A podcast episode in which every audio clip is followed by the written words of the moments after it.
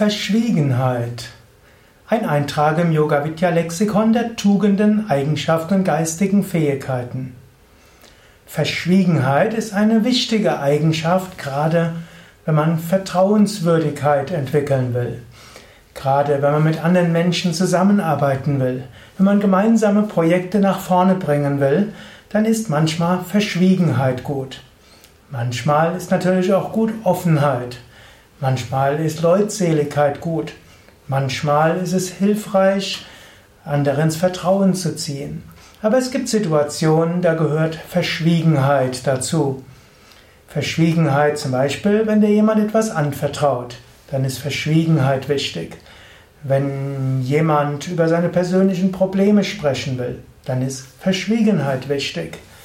Wenn jemand von dir einen Tipp haben will, auch dann ist Verschwiegenheit wichtig, dass du für den einen Menschen vertrauenswürdig bist. Und so gilt es immer abzuwägen zwischen Offenheit und Verschwiegenheit. In manchen Situationen ist Offenheit wichtig.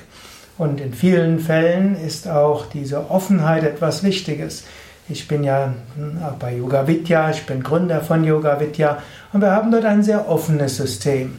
Das heißt also, wie unsere Entscheidungen getroffen werden, ist recht transparent. Die, alle Mitarbeiter und jeder Vereinsmitglied kann wissen, wie es mit den Umsätzen steht, wie sich die Entwicklung ist, wie die mit den Übernachtungszahlen ist, wie ein Mensch in die Führungsposition gelangt und so weiter. Da ist große Offenheit. Oder auch letztlich, wenn es irgendwo nicht so leicht ist und wenn es Schwierigkeiten sind, da gehen wir sehr offen miteinander um. Aber wenn ein Mensch persönlich zu einem anderen Yogalehrer geht und ihn um Fragen stellt und dort vielleicht Vertrauliches berichtet, dann kann er darauf bauen, da gibt es Verschwiegenheit. Und so haben wir bei Yoga Vidya zum Beispiel auch Vertrauenspersonen und deren Aufgabe ist es natürlich, verschwiegen zu sein.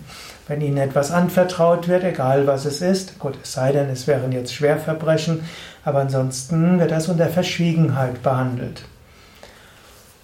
Und hm, ein Arzt braucht natürlich Verschwiegenheit, ein Heilpraktiker braucht Verschwiegenheit, unsere Yogatherapeuten brauchen Verschwiegenheit und ein Yogalehrer, dem etwas anvertraut wird, braucht auch Verschwiegenheit. Also so wie es um Persönliches geht, so wie es um etwas geht, was Menschen einem anvertrauen, dort gilt Verschwiegenheit.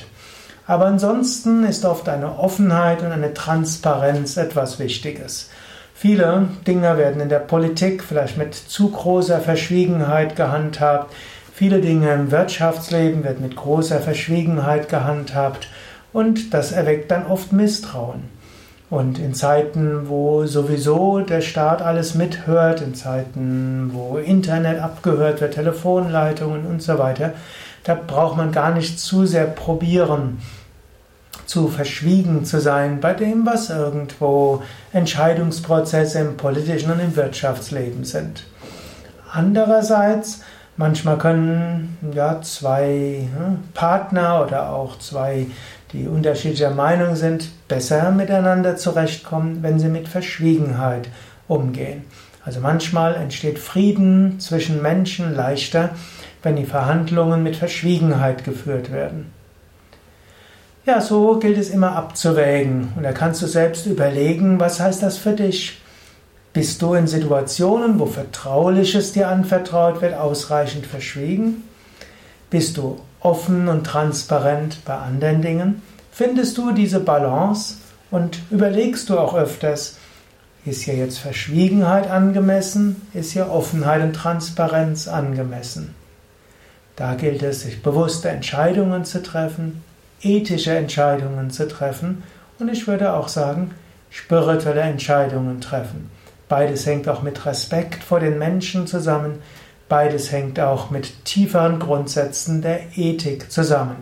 Im Grunde genommen gibt es dort Ahimsa und Satya, diese beiden sind wichtig. Satya heißt wörtlich Wahrhaftigkeit, Offenheit, Ehrlichkeit, Transparenz, Authentizität, das ist alles Satya. Und als zweites gibt es Ahimsa, nicht verletzen. Und Ahimsa kann manchmal notwendig sein für Verschwiegenheit. Und so gilt es, Satya und Ahimsa abzuwägen.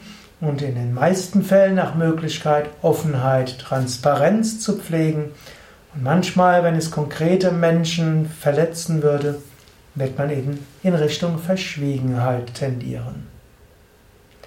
Ja, das war es für heute. Ein paar Gedanken von mir, Sukadev Bretz, Gründer, Leiter von Yoga Vidya, zum Thema Verschwiegenheit.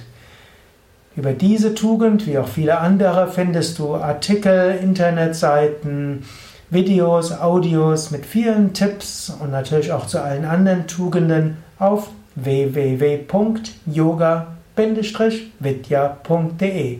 Vielleicht hast du auch selbst interessante Gedanken dazu, dann schreib doch etwas auf forum.yoga-vidya.de.